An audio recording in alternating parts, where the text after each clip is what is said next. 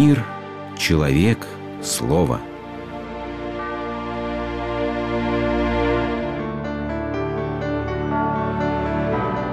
Религиозная энциклопедия. Мудрость.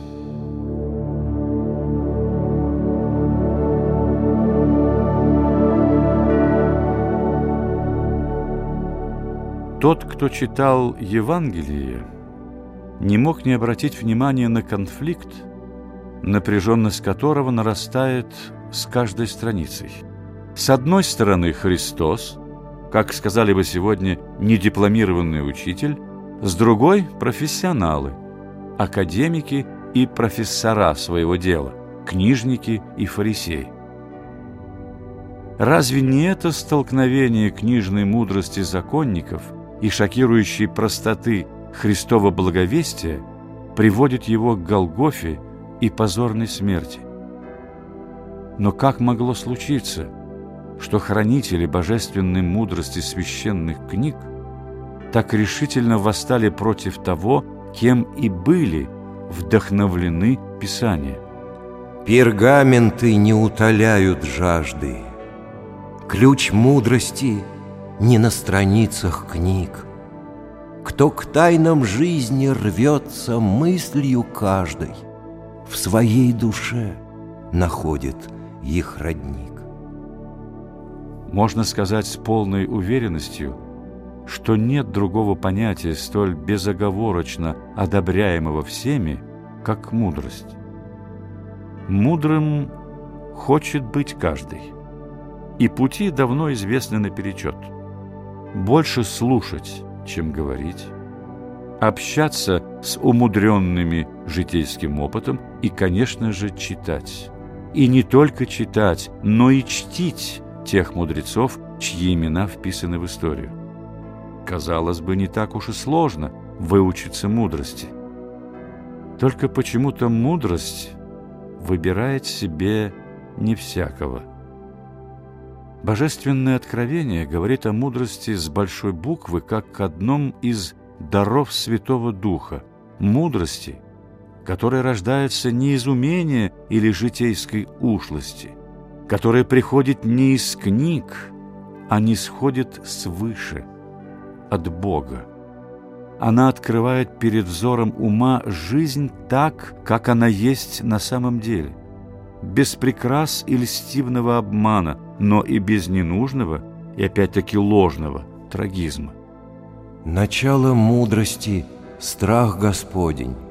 Так говорится в притчах поистине мудрейшего царя Соломона. И эти слова тысячи раз были подтверждены опытом подвижников благочестия и святых. Чего иного, как не духовной небесной мудрости, искали в Оптиной пустыне такие умы, как Достоевский, Толстой, Гоголь, Леонтьев, стремившиеся попасть к старцам-простецам. Казалось бы, что было спрашивать тем, кому рукоплескал весь свет, чье любое слово отзывалось в тысячах сердец благодарных читателей.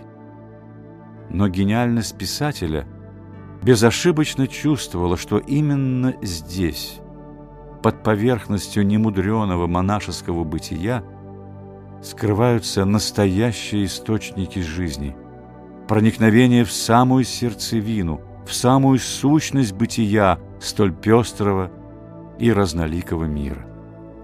Здесь и одной фразы, случайно слетевшей с уст старца, бывало достаточно, чтобы перед взором художника родился замысел книги.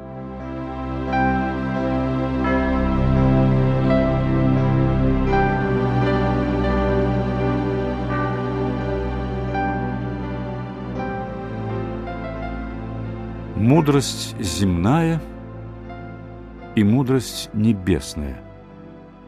Неужели они так и находятся вдали друг от друга? Неужели тот, кто устремлен к вечности, обречен быть неудачником, неумехой и даже недоумком в делах мира сего? А другой, этот баловень судьбы, чей ум с легкостью решает любую задачку – который ставит перед ним столь быстро меняющийся мир. Трудно поверить, что христианство только по этой причине готово захлопнуть перед его носом врата Царства Небесного. Но такой взгляд глубоко чужд Евангелию. Будь по душе твоей готов в любой миг предстать перед судом Христовым, но дела устраивай так, если бы собирался прожить на земле еще тысячу лет. Вот правило, которое нам оставили святые. И здесь нет ни грубого прагматизма, ни безразличного к жизни идеализма. В этом и заключалась мудрость духовного опыта. Жить ответственно, вдумчиво, внимательно ко всему, что происходит, только бы взор души был постоянно обращен к Богу.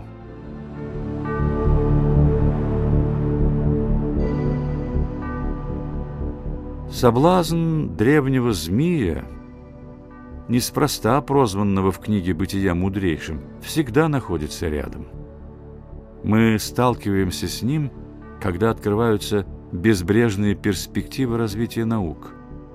Он маячит перед нами, когда, упоенные своими знаниями и могуществом, мы уже готовы поверить, что нет Бога, кроме человека.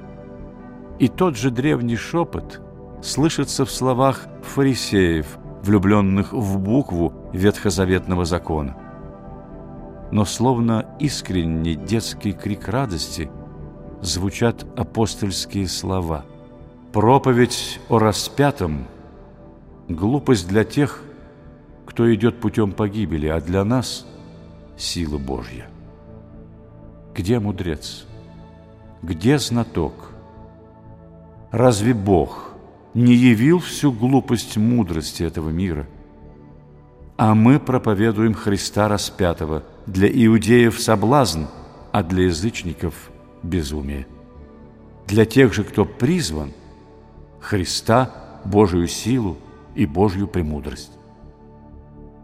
Потому что немудрое Божие премудрее человеков, и немощное Божие сильнее человеков.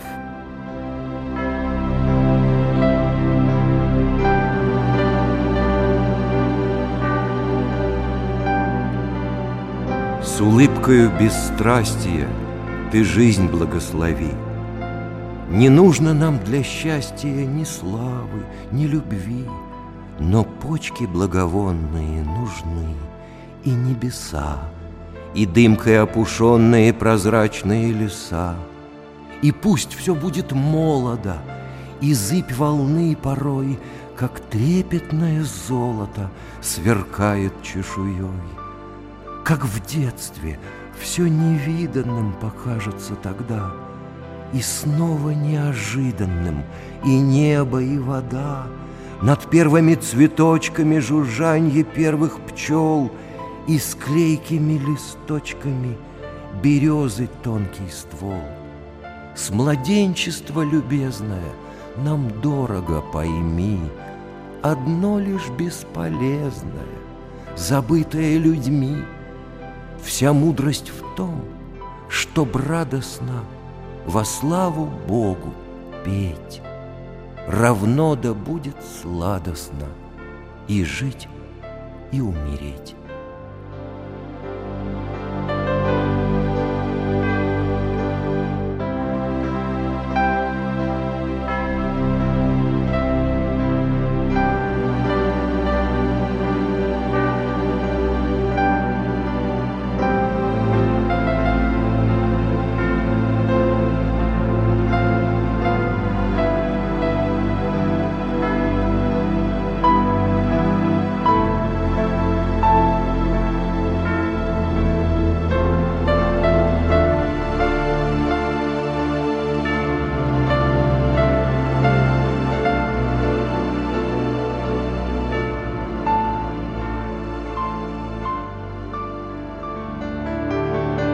Слушали программу «Религиозная энциклопедия» из цикла «Мир, человек, слово».